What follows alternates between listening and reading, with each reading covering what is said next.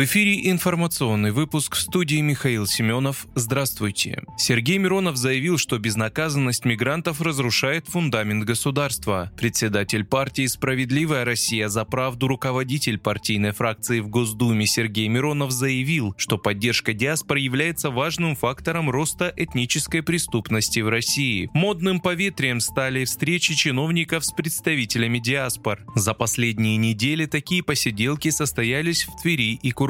Причем в Твери в мероприятии помимо полицейских начальников засветились федеральный инспектор по региону, глава судебных приставов и военком. Похоже, чиновникам не вдомек, что они разрушают фундамент, на котором стоит любое государство. Строгое исполнение закона и равенство всех перед ним. Власть сама себя унижает и расписывается в бессилии, передоверяя часть важнейших функций самозванным вожакам этнических группировок, подчеркнул парламентарий. По мнению Сергея Миронова, практика подобных консультаций консультаций в кавычках уже доказала свою контрпродуктивность. Политик напомнил, что в феврале прошлого года в Екатеринбурге после очередного резонансного преступления с участием мигрантов по указанию губернатора состоялась встреча с представителями диаспор. Он считает, что этнические группировки не страшатся наказания, зная, что за ними стоят их диаспоры.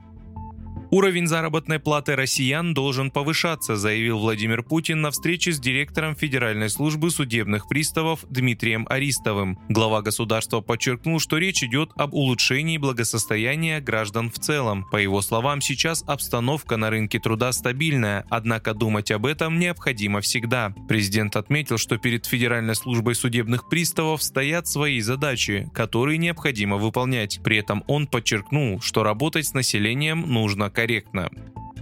Поставки российской сырой нефти морским путем на неделе, завершившейся 27 августа, выросли до 8-недельного максимума. Об этом со ссылкой на данные отслеживания танкеров пишет Bloomberg. Средний объем такого экспорта увеличился до рекордных 3,4 миллиона баррелей в день. Этот показатель примерно на 880 тысяч баррелей в день больше, чем на предыдущей неделе. Наибольший прирост отгрузок аналитики отметили в балтийских портах Приморск и Усть-Луга. Средние поставки за 4 4 недели в Азию, где находятся главные покупатели российской нефти Индия и Китай, выросли до 2,5 миллионов баррелей в день.